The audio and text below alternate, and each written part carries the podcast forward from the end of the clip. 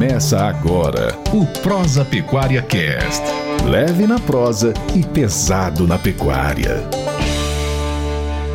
Olá pessoal, tudo bem? Eu sou Bruno Mendonça, sou zootecnista e estamos aqui hoje para o nosso terceiro episódio do nosso Prosa Pecuária Cast. Hoje é um dia especial para nós aqui, da mesma forma que o todos os setores da economia, é, no agronegócio não é diferente, né? A gente vem passando aí por uma transformação digital muito grande nos últimos anos. Houve uma aceleração muito grande nesses últimos 12, 18 meses, né? Desde o início de 2020, com o cenário de pandemia global. E a pandemia trouxe vários novos costumes e uma cultura diferente para todos os setores, né? E o agronegócio não é diferente. Talvez o agronegócio tenha sido o, o setor que mais acelerou a, o desenvolvimento digital, as comunicações, o acesso à informação tanto do pecuarista quanto das pessoas envolvidas no setor, as empresas que trabalham no agro, tanto na agricultura e também na pecuária. A gente que está mais ligado ao setor da pecuária, eh, a gente percebe que a pecuária está alcançando um nível de evolução que a agricultura atingiu talvez há 3, 4, 5 anos atrás. Então a, a pecuária segue no encalço da agricultura. Aqueles que diziam que ah, a agricultura teve uma evolução muito rápida, esse momento está acontecendo no, no, nesses últimos meses, nesses dois últimos anos, dentro da pecuária também. E para falar um pouco dessa evolução da pecuária, da, da, velocidade com que a informação chega ao pecuarista, a, as informações digitais que existem, o acesso, né, a internet também nas propriedades rurais, o aumento da rede de cobertura pela internet, que hoje fazendas em estados que antes a gente falava que eram longe, né, dependendo de onde você está falando, tá longe, né, porque às vezes São Paulo tá longe do Pará e o Pará tá perto do Mato Grosso. Então, longe e perto acabou sendo um, termo que hoje no agronegócio ele acabou sendo cada vez menos importante, porque a informação chega em qualquer lugar e o perto e longe depende de onde você está e para onde você quer ir. Então, hoje, para a gente falar um pouco dessa aproximação, dessa, dessa redução das distâncias e da evolução do conhecimento, das tecnologias, que antes se falava que a pecuária estava muito longe da pecuária norte-americana, da pecuária australiana, e hoje a gente sabe que a pecuária brasileira, o agronegócio de forma geral, está no mesmo nível, nos mesmos patamares, ou até, quem sabe, até acima de alguns países que são tidos ainda como as nossas referências na questão de, dos primeiros estudos e trabalhos. Então, para comentar um pouco sobre essa evolução, sobre essa mudança cultural, essa aceleração na velocidade que as informações chegam até uh, o pecuarista, nós convidamos aqui hoje o nosso caro amigo, engenheiro agrônomo, Pedro Maia. Para quem não conhece o Pedro Maia, ele tem o seu próprio canal lá no YouTube, é o Pedrão da Estrada de Chão, né? Pedrão é conhecido aí por todos aí, a Estrada de Chão é um canal do YouTube que já faz bastante sucesso aí, tem mais de quase 60 mil seguidores no YouTube, muito assistido aí por pecuaristas, por pessoas que trabalham no corporativo do agro, até de outros setores. Então, Pedro, também pela sua formação, história, experiência de, de trabalho em empresas, pelo que a gente conhece dele, a gente se conhece já há algum tempo e a gente acompanha a história dele, é uma pessoa que sempre trabalhou em empresas que buscaram também inovações, então talvez a inovação e essa questão do digital do agro também sempre passou pelas experiências e eu acho que está até no DNA dele. é, Pedro? Então, seja bem-vindo ao nosso Prosa Pecuária Cast. Muito prazer tê-lo aqui conosco. Este podcast é um oferecimento de Agrocria, nutrição animal e sementes para pastagens.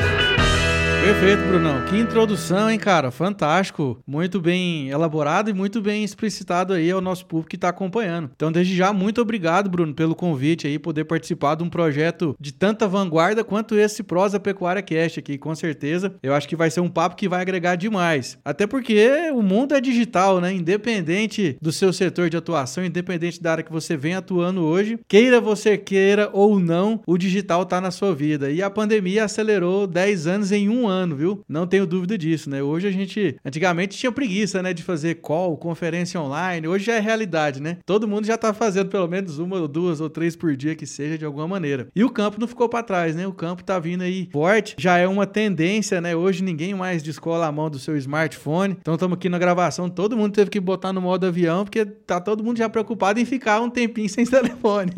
Então, o campo também não é diferente. Mas é isso aí, estamos aí com o canal Estrada de Chão, que também conheço Brunão aí já tem um tempo aí, já de outras primaveras aí, né? Já fizemos algumas outras coisas juntos. E vamos que vamos. É só o começo e tem muito conteúdo bacana pra gente aí nesse episódio do Prosa Pecuária Cast. É isso aí, Pedro. Muito prazer. É, você tem um, realmente tem um alto astral aí o, e você representa muito essa geração. Eu estou falando assim porque você é de uma geração abaixo da minha, né? Eu já estou um pouco à frente na estrada. Então, assim, você vem aí com seus 30 e poucos anos, né? É, não vou falar o ano que você nasceu, não, mas. Não, deixa tá quieto. No, tá no começo dos 30 ali, né? Então, você vem de uma geração que realmente tem feito a diferença. Essa geração aí dos anos, no início dos anos 90, final dos anos 80, é, do, dos anos 90, vamos dizer, essa geração, ela, ela tem feito a diferença nesse cenário atual. No caso, a geração dos anos 90, a geração dos anos 2000, que trabalham no agro, né? Essa turma aí que está entrando no mercado de trabalho. É, eu gostaria de, primeiramente, ouvir de você o que que essa geração, vamos dizer assim, essa nova geração do agro tem feito de diferente para talvez mudar um pouco alguns conceitos, como por exemplo, que estrada de chão só tem costela de vaca.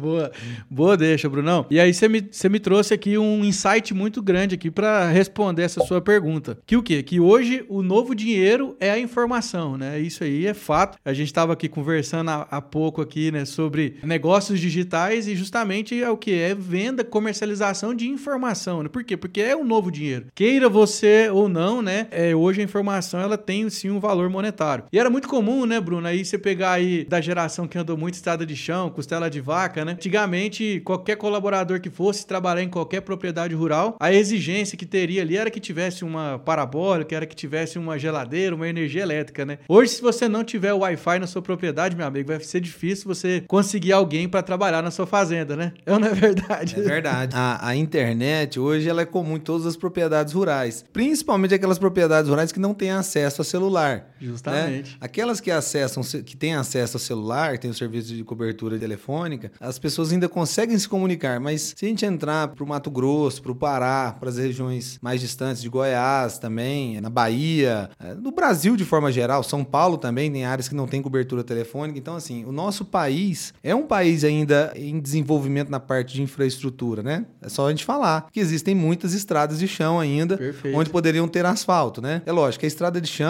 ela é a nossa casa, vamos dizer assim, nós que somos do agro, a gente ama estrada de chão, mas você deu um exemplo aí muito interessante, que é a comunicação hoje ela é baseada pela internet. Perfeito. Quantas pessoas fazem ligações hoje que precisam de uma rede de cobertura eh, móvel? Quase nunca, né? Hoje, se É, você não, tem o Wi-Fi, você faz uma ligação. Fazendas que, que não tem cobertura de telefonia, mas tem internet que roda, que é uma beleza, né? Que o, o capataz ele dá o comando para os vaqueiros através de um grupo de WhatsApp. WhatsApp. Todo dia cedo ele passa ali a lista de tarefas, né? A, a ordem de serviço do dia pelo grupo do WhatsApp. Exato. E a pecuária está evoluindo nesse ponto, porque a comunicação foi muito mais facilitada, muito mais assertiva. Né? Hoje em dia, você tem acesso a vários, várias matérias-primas, quais são, quais são os resultados esperados de determinado produto que você está usando no coxo. E de uma maneira que você dá um- uma pesquisada na internet, você já tem acesso. Né? Antigamente, isso era muito mais complicado. E essa geração nova, né, Brunão? Ela, com essa democratização do acesso à informação, está evoluindo e está justamente tornando a pecuária uma atividade muito mais competitiva, né? Tá buscando a sua competitividade frente à agricultura, né? Que a gente sabe que é um grande desafio. Exatamente. E engraçado é que normalmente nós aprendemos com as pessoas mais experientes, né? Isso é natural. Mas a gente nota hoje que as pessoas mais jovens, elas têm ensinado, por exemplo, eu que sou tô um pouco mais avançada, as pessoas mais novas de forma geral hoje que têm uma facilidade muito grande com a tecnologia, têm ensinado as pessoas que, que não são dessa geração, né, a usarem melhor as tecnologias, porque uma criança hoje de 12, 15 anos, um adolescente, ele tem uma facilidade para trabalhar com um telefone, com um tablet, com um computador maior do que um homem de 40, 50 anos, né? Então, Perfeito. então a gente aprende a cada dia mais com, a- com essa nova geração. E essa geração é da tecnologia. E esses primeiros, esses jovens que estão ah, entrando no mercado de trabalho, têm trazido também essa digitalização, tanto para o mercado de trabalho quanto para a produção. Você deu um exemplo aí do WhatsApp, que é muito utilizado, talvez a ferramenta mais utilizada, mesmo nas, na, nas fazendas, nas empresas do agro, né? O, na verdade, o WhatsApp está em todos, tudo, né? em todas tudo, as esferas. Em todas as esferas de comunicação, WhatsApp é fundamental. Mas quando a gente vai para as propriedades, as fazendas que trabalham com tecnologia, a gente sabe que essa digitalização está além apenas do WhatsApp. O que você tem visto aí nas redes sociais e, dentro de propriedades rurais, né, em, fazendas de pecuária e de agricultura também, alguns modelos da aplicação de tecnologias digitais hoje para aumento ou exploração melhor da atividade, da produção. Bacana, Brunão. Excelente ponto levantado, né? Vou segmentar por etapas aqui, né? Você primeiro falou sobre os profissionais que estão aí entrando nesse mercado, que tem se adequar a essa nova realidade, que uma delas que é muito importante para quem trabalha principalmente na área comercial, né, que comercializa qualquer tipo de insumo que seja, acaba virando um produtor de conteúdo. Isso aí é fato, né? Então, é, você tá ali na rotina do dia a dia visitando uma lavoura, visitando uma, um confinamento, que seja uma produção leiteira, você vai abrir o seu celular, vai fazer um stories, vai marcar alguém, vai falar assim, ó, oh, esse aqui é o produto A, B, funciona assim, funciona assado. E acaba que isso cria autoridade e é uma loja que está vendendo 24 horas por dia, 7 dias por semana, que é, são as redes sociais. Né? Então, sempre falo muito para os meus seguidores que me acompanham no canal, que me acompanham nas redes sociais, que a gente tem que tomar muito cuidado como que a gente leva isso, é como que a gente mostra e vende essa nossa imagem, porque eu sei que todos temos nossos momentos de lazer, faz parte, mas não esqueça que ali na sua, a internet ela é uma realidade paralela que funciona totalmente alinhada com a realidade tridimensional da vida. Então, a gente tem que trabalhar construindo essa autoridade para converter tudo isso em vendas. E no segundo ponto, quando a gente fala de ferramentas hoje, né, que vem agregando no campo não só a nível de comunicação como o WhatsApp, a gente vê hoje que é muito comum que às vezes o produtor ele é fazendeiro lá no Mato Grosso, mas ele mora em São Paulo. Ele é fazendeiro no Pará, mora em Goiânia. E a internet, né, a facilidade que traz a conectividade para essas áreas, a gente tem ferramentas hoje em nuvem, né, que a gente fala em nuvem, que estão aí acima de nós aí, onde eu tenho acesso em tempo real do que está acontecendo na minha fazenda, de um manejo que aconteceu lá hoje, através de ferramentas de software, ferramentas de gestão, ferramentas de organização e que facilita a tomada de decisão de um grupo de que está tomando as decisões dentro de um escritório, dentro de um headquarters, né? Em, outro, em outro local, em né? Em outro lugar, qualquer ponto do mundo, né? Em qualquer hora, né? Essa é a beleza da internet, essa é o potencial que pode trazer para nossa atividade. Exatamente. Antes a gente via falar em, ouvia falar e via os softwares de gestão é, em empresas, em corporações, né? Nas organizações urbanas de forma geral. E hoje os softwares são ferramentas fundamentais dentro da exploração pecuária. Se a gente imaginar um confinamento, por exemplo, às vezes ali você tem dois, três, quatro softwares para gerir aquela operação, né? Um software para gerir a parte de distribuição, por exemplo, caminhões que saem para tratar dos animais, um software que gere é, que a automação, né? A, a logística e automação dos tratos, um software para gerir a parte nutricional, né? As dietas, fazer o balanço do, dos nutrientes, proteína, energia, minerais, vitaminas, para que os animais recebam o alimento mais balanceado possível, para que também se explore o potencial daqueles animais. E também, às vezes, você pode ter outros softwares de gestão, de gestão de pasto, uh, de consumo de suplemento a pasto. De mercado. De mercado, lógico, de mercado, onde o invernista, no caso, ali que está engordando o boi, ele tem que ter acesso ao que está acontecendo no mundo, porque hoje a economia nossa é extremamente globalizada. O que acontece num país vizinho, na Argentina, por exemplo, agora. A Argentina que recentemente, no mês passado, mês passado acabou suspendendo exportações. Isso, isso acabou tendo um reflexo que, no caso, foi positivo para para a exportação de carne brasileira, visto que a Argentina é um, um, outro player importante no mercado de carnes, mas ao mesmo tempo a, a China pode acontecer um, algum cenário na China onde a China reduz as importações de carne, isso aqui já me sinaliza um futuro. Então, essa tecnologia, as informações, os softwares, eles sempre ajudam na condução do negócio, mas tem uma peça-chave que com toda a tecnologia, com todos esses softwares, é, ela é indispensável, que é o ser humano. Com né? certeza. Você precisa de ter uma pessoa ali para pilotar, né? Para pilotar, né? A pecinha, né? Que a gente fala. Você precisa de ter uma pessoa ali que consiga manipular, entender e gerir essas informações para tomar as melhores decisões individualmente ou em, ou em consenso, em conjunto com, com, com uma equipe. Ou com o algoritmo, né? Ou com o algoritmo também, que é mais um facilitador. O que, que você enxerga hoje, no, por exemplo, no mercado da pecuária, do agronegócio de forma geral? O que, que essas pessoas é, precisam entender, e, ou seja, usarem essas ferramentas que, tem, que temos aí à disposição para poder tomar as melhores decisões? Boa, Brunão. Eu acho que, de uma maneira geral, né, acho que todos nós precisamos desenvolver muito a nossa capacidade de raciocínio lógico, né? As máquinas, elas funcionam por um algoritmo que segue uma sequência e que essa sequência, ela segue um raciocínio lógico. Então, acaba que passa por a pecinha que está de trás ali, né, do computador. Como a gente bem disse, não adianta você colocar uma Ferrari na mão de uma pessoa que não tem habilitação para pilotar a Ferrari, porque a primeira voltinha que ela dá, ela vai bater no poste ali e vai causar um prejuízo grande. Então, acho que capacitação é a chave, né? A gente tá vendo aí hoje que muitas empresas que estão no mercado, que muitas fazendas, né, quando a gente fala fazendas, empresas de modo geral, já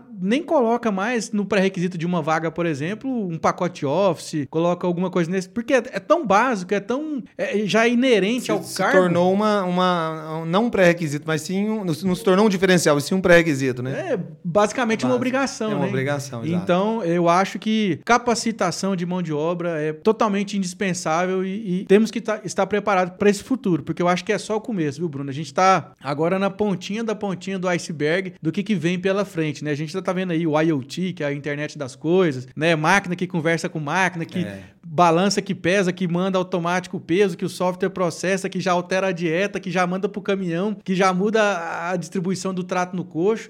Enfim, as coisas estão acontecendo numa velocidade e a pandemia acelerou também isso aí. Então eu acho que é só o A- a, começo. a gente pensa, se a gente olhar para 20, 30 anos atrás, o profissional da área de TI nunca imaginou que ele trabalhasse dentro de uma fazenda, né? É verdade. E hoje eles estão presentes em todos os setores, né? Principalmente dentro do agronegócio, que é totalmente tecnológico hoje. Demais, demais. Com o que você já trabalhou, as experiências que você teve em empresas e dentro do, do seu trabalho de divulgação de tecnologias, de serviços que são vendidos né, pela internet ou pelos canais aí de redes sociais, o que, que você tem percebido que é a principal lacuna ou o principal espaço a ser preenchido pelas pessoas que trabalham na pecuária ou no agronegócio de forma geral? O que, que é o- a demanda principal? É informação? É alguma capacitação? O que, que você enxerga hoje que falta para a pessoa explorar melhor os recursos que ela tem para produzir, por exemplo? Para produzir, bom, vamos lá, vamos, vamos partindo aqui para a linha do marketing, né? De maneira geral, que eu vejo que hoje as empresas do agro elas estão um pouco atrasadas quando eu falo do marketing digital em si, né? A gente precisa trabalhar em conjunto, alinhar toda essa cadeia para principalmente acabar com as famosas fake news, né? Com as informações falsas que muitas vezes a grande mídia acaba pintando, várias personalidades aí de destaque nacional acabam colocando isso para uma população que não tem acesso à informação. Então cabe a nós, né, a você, a mim, a todos nós que estamos aí nesse mercado, mostrar de fato o que, que acontece. Que o produtor brasileiro ele respeita o meio ambiente, que o produtor ele pensa na sustentabilidade, que ele trata o animal com ética, né, com muito respeito, porque está alimentando. E esse é o nosso papel principal que eu vejo é, do ponto de vista produção e marca. E um outro já abrindo essa lacuna aí do que, que eu vejo que a gente precisa melhorar é justamente capacitação de mão de obra, né? A gente tem que ter pessoas que estão preparadas, que saibam conversar, que saibam escrever, porque, cara, eu vou falar para você, eu já vivi várias realidades, né? Você bem- falou um pouco do meu currículo, já viajei o Brasil, fora do Brasil, trabalhei muito tempo com software, né, de pecuária, já trabalhei com rebanhos de 100 cabeças até 80 mil, 200 mil cabeças, e uma pecinha que é muito incomum entre todas elas é justamente a dificuldade que tem de se ter mão de obra de qualidade. Vaga de trabalho, oportunidade de emprego tem demais. É um mercado que mais cresce, é um mercado hoje que é um terço do PIB da produção brasileira. E então falta gente capacitada, falta gente disposta e preparada para enfrentar os desafios que o campo traz, com certeza. Você comentou sobre essa questão das fake news. E a gente percebe que as fake news realmente é um retrocesso muito grande para a informação certa chegar no lugar certo e ser processada e ser usada da melhor maneira. Perfeito. Vou dar um exemplo no nosso, no nosso setor, né? no, no agronegócio, mais especificamente da pecuária. É recorrente alguns, ah, algumas personalidades, às vezes um músico famoso, um artista famoso, um ator, alguém fora do país que seja conhecido, pegar e soltar uma mensagem ou fazer uma campanha falando, por exemplo, que ah, o camada de ozônio, o efeito estufa é causado pela vaca. Os gases da eructação dos bovinos são os maiores emissores de metano e de gases de efeito estufa. Isso é potencializado porque no Brasil, que é o maior, é o maior detentor da população de bovinos comerciais do mundo, ainda tem a destruição ambiental, principalmente da Amazônia, para a formação de pasto, ou seja, destrói a, a- a floresta amazônica formar para formar pasto. Então, assim, aí tem duas pontas aí. E aí eh, vem minha pergunta. Além desses grupos, eu não vou, eu vou deixar para você responder, mas eu queria saber a sua opinião. Além da informação que esse pessoal passa e por eles terem alguma representatividade na mídia, aparecerem na televisão e nas redes sociais, e as redes sociais hoje não precisa, não precisa da televisão para divulgar qualquer coisa, né? Uhum. Qualquer pessoa pode levar essa informação. Levar uma informação errada, que sempre leva um apelo político ou um apelo ideológico e acaba essas informações chegando a países, por exemplo, consumidores dos nossos produtos, né? Isso acaba levando uma imagem é, negativa do nosso país que acaba, de certa forma, gerando desconfiança, prejuízos à produção. Porque se o meu produto é mal falado ou, ou desvalorizado por nós mesmos, quer dizer que ele pode ser vendido mais barato ou às vezes não ser vendido. Ou seja, há uma própria crise existencial dos brasileiros em relação aos nossos principais produtos, né? Que são as commodities agrícolas, em especial a carne bovina, que é tida como uma, para esses grupos, né, uma vilã da questão da sustentabilidade da floresta amazônica e da proteção da camada de ozônio. Na sua opinião, a desinformação das pessoas que acreditam ou repassam essas informações, ou o apego psicoideológico e político, qual é a influência negativa desses apelos na produção e na exportação e na geração de recursos para o país e para os produtores brasileiros de forma geral? Brunão, excelente tema levantado, excelente pergunta, né? Não, não consigo te dar um número assim exato do que, que isso representa de prejuízo, mas com certeza entra na ordem dos milhões do, dos bilhões de reais. Mas o que mais me dói nesse tipo de situação, porque é o seguinte, você pensa, você tem um canhão de 50 milhões de pessoas que te seguem numa rede social e você abre lá e fala um negócio muitas vezes que você não tem embasamento técnico, você não, não tem conhecimento, você não tem um mestrado, um doutorado, igual o Bruno tem aqui, propriedade para falar de determinado assunto e solta qualquer asneira lá. E esse canhão de 50 milhões de pessoas vai chegar e muito mais gente do que de fato quem tem o conhecimento técnico e está preparado para falar tem. Então, assim, quem tem um microfone na mão e pode fazer isso é covarde. Na minha opinião, é covarde. E por quê? Porque não dá o direito de resposta, de contra, de, de réplica nessas situações. Então, assim, tem que tomar muito cuidado. Esse é o marketing digital também permitiu. Exatamente. Com que essas pessoas acessem é, uma, uma, enormidade de pessoas para assistir o conteúdo deles, né? Então, Exatamente. esse é um, talvez um lado negativo aí desse marketing digital novo, desse novo cenário digital. É por isso que o Pedrão do Estado de Chão está construindo uma comunidade forte para defender essa bandeira bandeira do agronegócio. E que depender de mim, nós vamos defender sempre até o fim. E aí, ultrapassando isso, outro ponto que me dói nesse aspecto aí é que a gente vê brasileiros difamando uma produção brasileira, né? A total falta de patriotismo, né? De defesa do país, é o que a gente chama de o tradicional, é, como é que eu posso? Síndrome de vira-lata, né, cara? O brasileiro tem mania de falar mal do país, falar mal do produtor rural. Sem é, conhecer, né? Sem, sem conhecer, que é quem tá ali garrado, né? De sol a sol, não tem domingo, não tem segunda não tem carnaval. No Natal tá todo mundo divertindo, o produtor tá em época de safra de soja, tá em época de safra de, de milho, de safrinha. Carnaval tá todo mundo na Sapucaí. Nada contra, né? Tá, é tudo lindo, cada um no seu segmento, cada um no seu setor. Mas, poxa, vamos respeitar todo mundo que tá na cadeia. Hoje a pecuária emprega uma pessoa a cada três no Brasil. Então, assim, a representatividade que isso traz na nossa cultura é muito grande, né, Bruno? A pecuária, hoje, ela tá, no, se eu não me engano, nos 5.191 municípios do nosso país. Seja em qualquer tamanho, seja em qualquer qualquer ramo, seja suinocultura, ovinocultura, pecuária de corte, avicultura,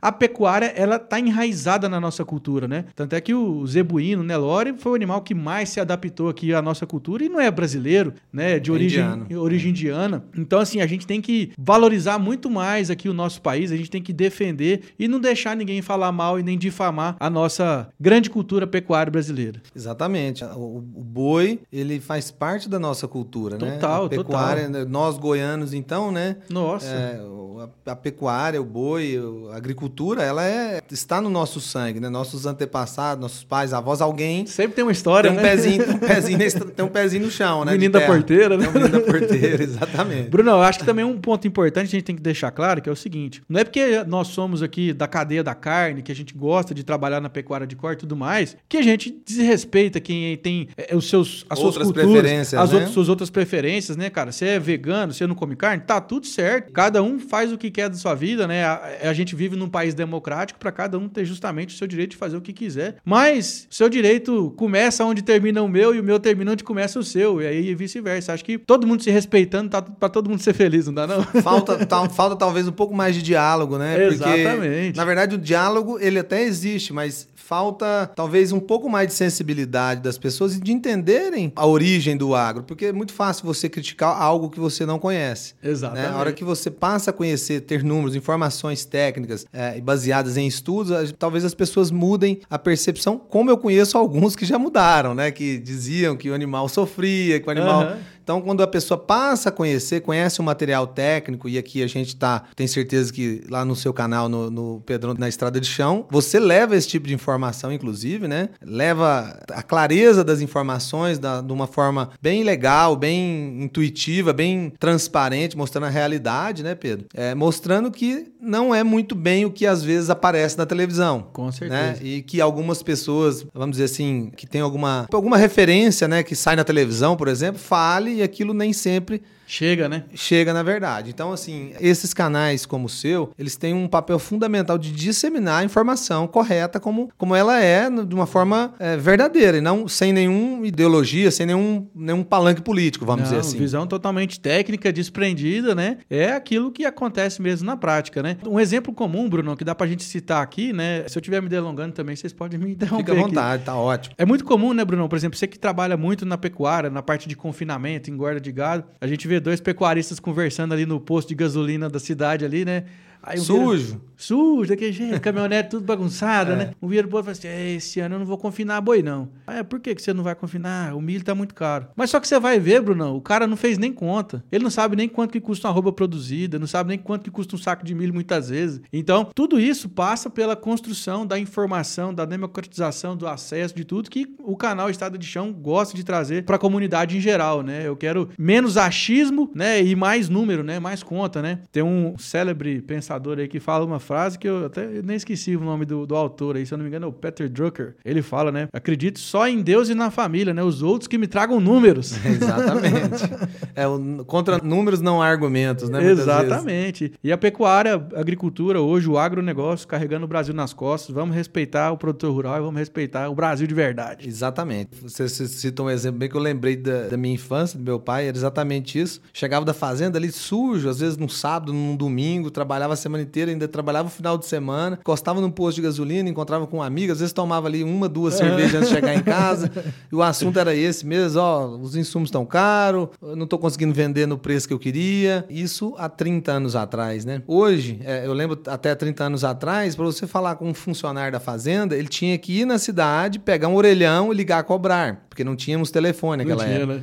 Hoje a velocidade, a informação chega muito rápido. E o canal Estrada de Chão, eu acho, e eu gostaria de explorar um pouco mais uh, o trabalho que você faz no, no, Estrada de Chão, é exatamente de levar o conhecimento de uma forma transparente, mostrando a realidade, né? Mostrando em loco. Perfeito. Muitas vezes. Então, assim, gostaria que você falasse um pouco desse trabalho que você faz no, no Estrada de Chão, né? E o que, que é, o que, que te motivou a levar esse tipo de conteúdo, esse conhecimento para as pessoas que a grande maioria você não conhece, né? E tem acesso a essa informação. Então, assim, você acaba levando informações para pessoas que você não conhece e muitas delas aprendem e começam a, a mudar um, um, pouco o mindset de como fazer a leitura das informações. Bacana, Brunão. Então é o seguinte: o canal Estrada de Chão foi fundado em 19 de julho de 2019, né? Então a gente está em 2021 fazendo. O canal vai fazer dois anos agora, estamos batendo 55 mil, próximo a 60 mil seguidores. Temos aí mais de 300 mil visualizações mensais né? Já passamos de um milhão e meio de visualizações total. Como é que surgiu tudo isso, né?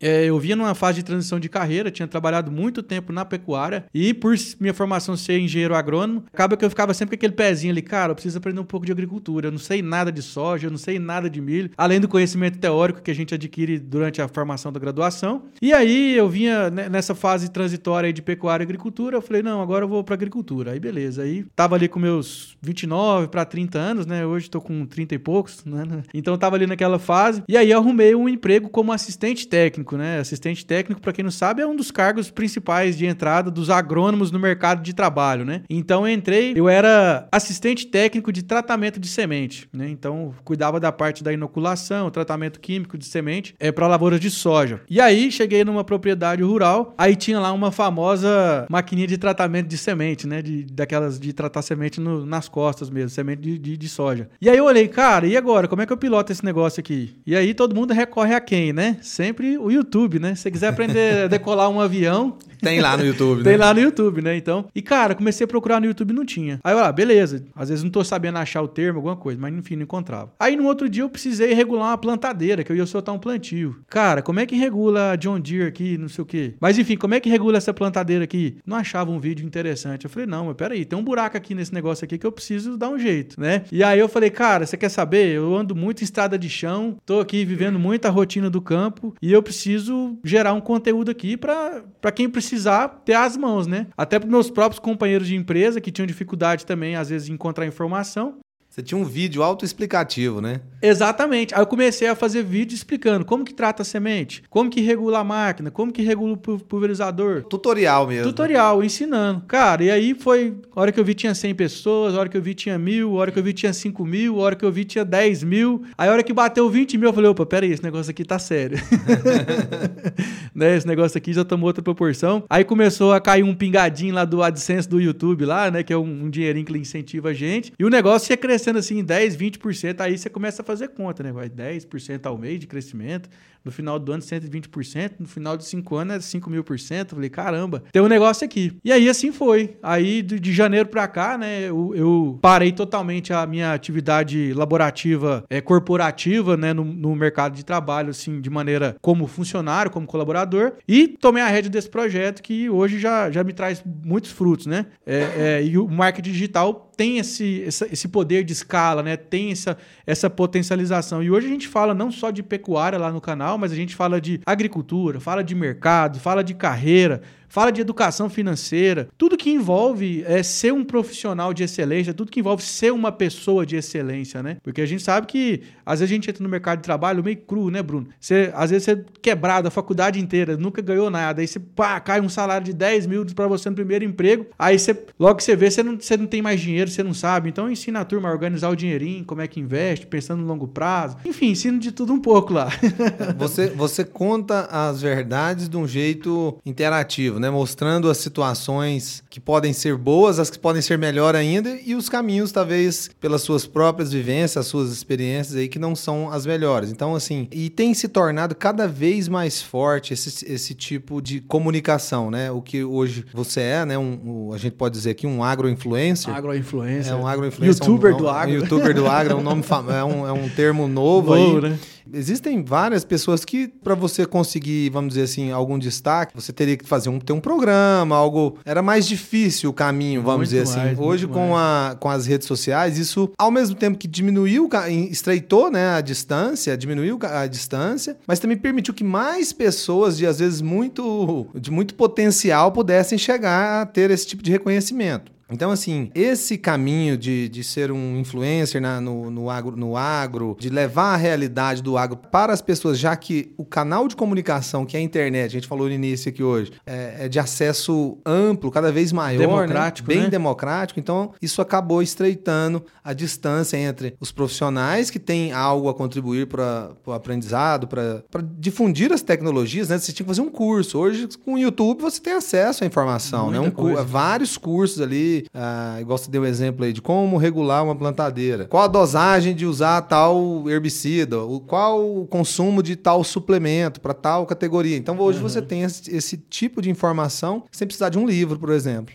Né? Com Na certeza. verdade, o, o livro e a revista também estão nessas mídias digitais. Então, assim, a minha colocação é o seguinte: você acredita que a tendência natural com essa democratização dos conhecimentos, de acesso às informações das pessoas, de cada vez ser maior? Você acha que chegamos num nível assim, não, não, não tem como ainda, não tem como crescer mais? Qual é a sua opinião em relação a olhar daqui para frente para os próximos cinco anos? Bruno, eu acho que a gente está só no começo. Eu acho que o brasileiro, de maneira geral, falando do segmento agro, né, que é, o, que é a nossa realidade hoje, tá só no começo, né? Hoje, você- você parar para pensar quantos nomes é, é de influenciadores, de pessoas assim, é de nome mesmo no digital que você conhece que são do agro. Muito pouco, né? Assim, pelo menos para mim, até que tô no, no, no- no setor, eu consigo aqui cinco ou seis te falar no máximo, né? Então, assim, é um mercado que tem muito espaço ainda e que precisa de muita gente ainda. Que a gente precisa de um canhão de cin- 50 milhões, de 100 milhões de pessoas que vão ter acesso à informação de quem é de verdade, de quem é do campo. Pra gente justamente a hora que um cantor lá que tem um viés ideológico, político, sair falando asneira, a gente vira falando, não, negativo, não é assim não, é assim, assim, assim, assado. O Pedrão falou, o Bruno falou, né? Então, tá só no começo e eu vejo que daqui cinco anos a gente vai estar tá, no mínimo 50 vezes maior na minha opinião. Trazendo um pouco para o cenário, isso, isso que você disse, mas trazendo para o cenário da pecuária, a gente tem dito assim que a pecuária, nos, nesses últimos dois anos, ela tem se alavancado na velocidade que a agricultura se alavancou nos últimos cinco anos, né? Cinco, dez anos. A agricultura vem se alavancando, talvez nos últimos 20 anos, muito, numa velocidade muito grande, e a pecuária nos últimos dois, três anos também deu tem, um salto, né? Deu um salto grande. Isso é em função das informações que chegam mais fáceis. O pecuarista hoje é uma pessoa que estuda, né? Se você pegar 20 anos atrás, quando eu estava na faculdade, se, eu lembro que se, os professores comentavam que o suinocultor e o avicultor eram os pecuaristas, né, de aves e de suínos, uhum. que eram aqueles mais ligados ao mercado, que acompanhavam commodities, e que o pecuarista não, porque o boi era uma coisa que se valorizava, ficava no pasto, o custo de produção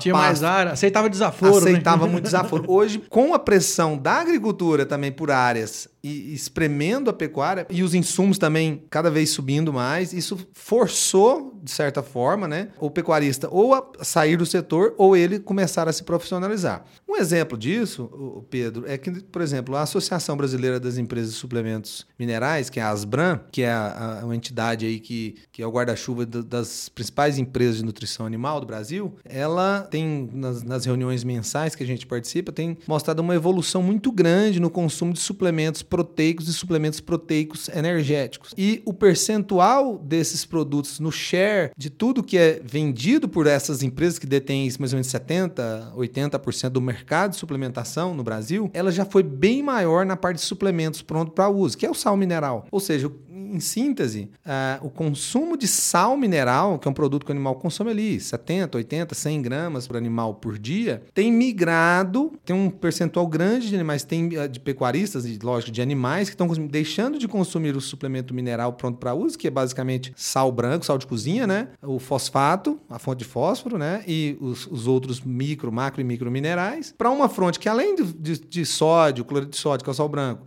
fosfato, e fósforo e os outros macro e microminerais, contempla ainda nitrogênio, né? Por exemplo, a ureia, ela adiciona ureia, adiciona-se um farelo proteico, por exemplo, farelo de soja, e também um farelo energético, por exemplo, milho ou sorgo. A gente nota que houve um, uma migração. Lógico que o mercado de pronto para o de sal mineral ainda é muito importante, ele é grande, é o maior, mas a gente nota que quando a atividade sofre uma pressão, no caso da agricultura, o pecuarista passou a tecnificar mais, ou seja, sal do sal Perfeito. e foi para o sal proteico, proteico energético, porque o animal produz mais, Exatamente. mesmo o investimento sendo maior. Gira mais rápido, né? Gira mais rápido, é mais investimento, boi, a velocidade que um animal produz é maior, paga esse investimento extra. Então, assim, estou dando esse exemplo da pecuária, né, que, que na mesma área, talvez até redução de área de pastagem no Brasil, hoje se produz mais bem mais do que, do, do, que há 20, 30 anos atrás, né, muito mais. Tanto é que hoje nós somos, é, já há alguns anos, mas nós continuamos no topo dos países,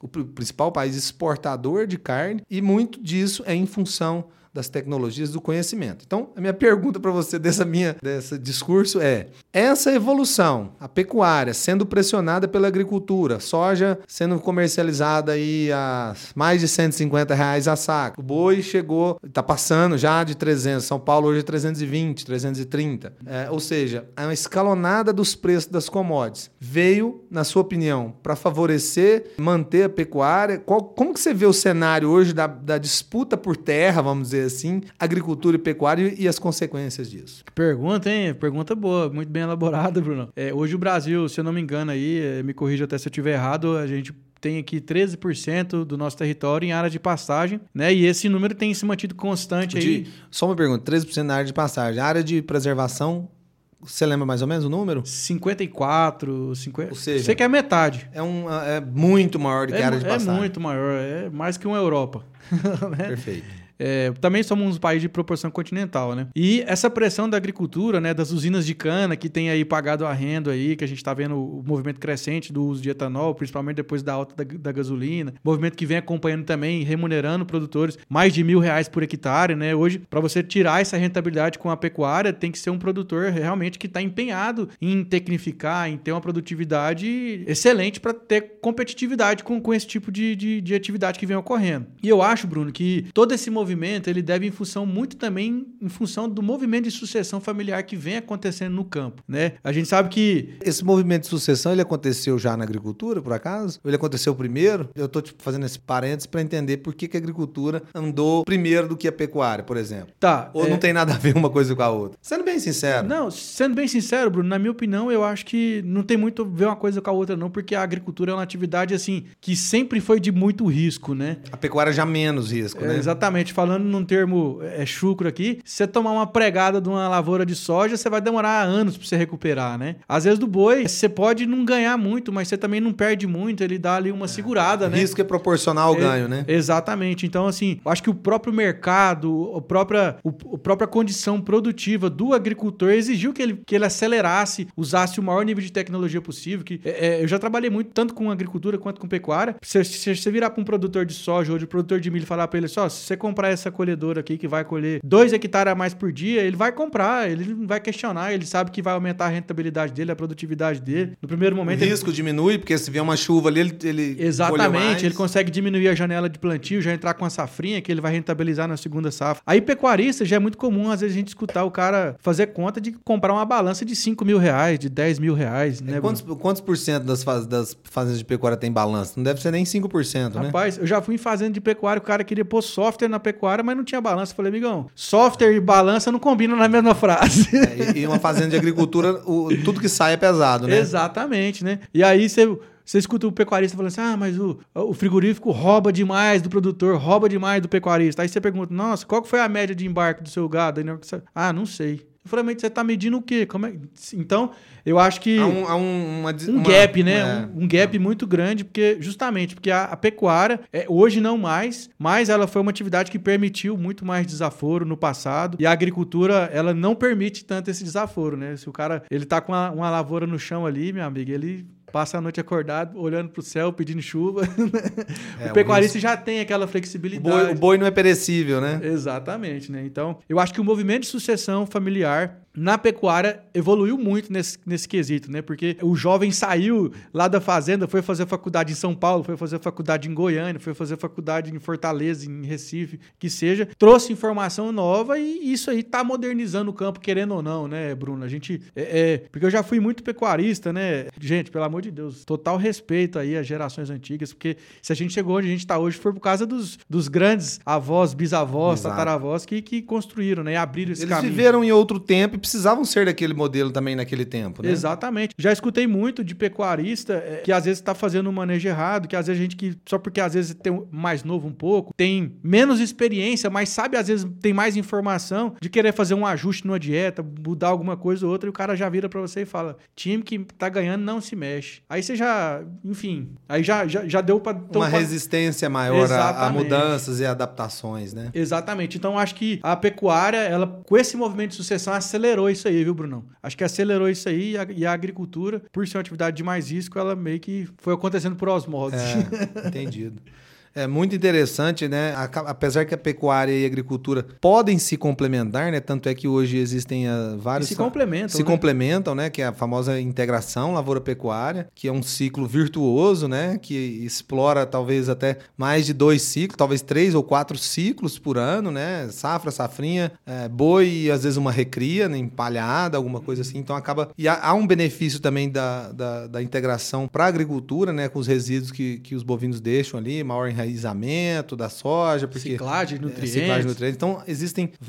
Aí vamos pegar a Embrapa, talvez seja talvez a entidade precursora de, algum, de, de estudos que hoje, com o marketing digital, também chegou, entrou mais fácil nas porteiras aí com um acesso às informações. Pedro, para fechar, eu gostaria de, de que você, além de, de passar o, o seu contato, deixar registrado é, o seu canal, é, agradecer a sua presença, que você registrasse aí suas, suas considerações finais aí e agradecer mais uma vez a sua participação aqui com a gente. Brunão, muito obrigado pelo convite aí né? Pode ficar à vontade sempre que quiser, eu estou à disposição para participar desse podcast aqui. Gostei bastante de, de, de, fazer, de ter esse papo com você, porque eu acho que só levando informação e conversando mesmo que a gente vai acabar com vários bichos papões aí que existem no mercado, querendo ou não. Para quem quiser me acompanhar lá nas redes, pessoal, meu Instagram é o Por Pedro Maia, então pode me seguir lá. Pode ir lá no canal do YouTube também, canal Estrada de Chão. Agora estamos falando de hortas urbanas agora nesse, nesse momento, estamos para lançar um material aí muito bacana. E em breve vamos falar aí também muito aí da cadeia da carne aí, da produção, desde a da compra da matéria-prima que chega, que vira ração, que vira boi, que você come seu churrasco no fim de semana. Vamos trazer isso aí tudo para vocês aí, bem leve, de uma maneira bem descontraída e bem humanizada dentro do canal Estrada de Chão. E as considerações finais que eu quero deixar, né, já me delongando um pouco aqui, é que você profissional do agro aí, você que é produtor, você que é agrônomo, veterinário, zootecnista, olha com carinho pro marketing digital, entende que você precisa se posicionar nas redes, porque vou te falar, viu, meu amigo, Bill Gates já disse: em menos de cinco anos vão existir dois tipos de negócios: os que estão na internet e os que não existem. Então, Fecha com essa, com essa frase aí. Hoje todo mundo pede uma pizza pelo, pelos aplicativos, né? Toda hora. Não, então, não só pizza, né? Não só, não só pelo, você vai no supermercado sem sair de casa, né? Exatamente. Realmente o agronegócio também está chegando nesse nível, tem muito espaço para desenvolver e eu tenho certeza que nós aí vamos acompanhar essa evolução aí. E eu quero acompanhar esse material seu que você vai fazer sobre a cadeia da carne, hein? Não, inclusive Depois... eu quero te convidar para você participar dele também, né? Dar uma entrevista lá, tem, tem que fazer parte. Eu, eu vou, vamos, vamos ficar acompanhando o seu canal e vamos assistir para saber como será esse, esse, esse material aí. Eu tenho certeza que vai ser muito interessante. Show de bola. Obrigado e parabéns pelo seu trabalho, parabéns pela evolução que você tem tra trago aí para o agronegócio de forma geral, né? Com, essas, com, esses novos insights, com essas ideias, trazendo um pouco da, da renovação, né? Você também é dessa nova geração aí, você é um sucessor dos profissionais do agro, vamos dizer assim. Então a gente gente fica feliz aqui e a gente termina por aqui por hoje. Valeu, Brunão. Um abraço. Então, gostaria de agradecer ao Pedro Maia, do Estrada de Chão, pela participação aqui hoje com a gente, nesse nosso terceiro episódio. Lembrando a todos que este episódio e os, os anteriores estão disponíveis em todas as plataformas de podcast, o Spotify, o Deezer e o Apple Podcast. Por favor, fiquem à vontade para enviar seus comentários, compartilhar, que nós vamos responder as suas, os seus questionamentos. E eu sou Bruno Mendonça e esse é o Prosa Pecuária Cast. Este podcast foi dirigido e produzido por agenciabemtv.com.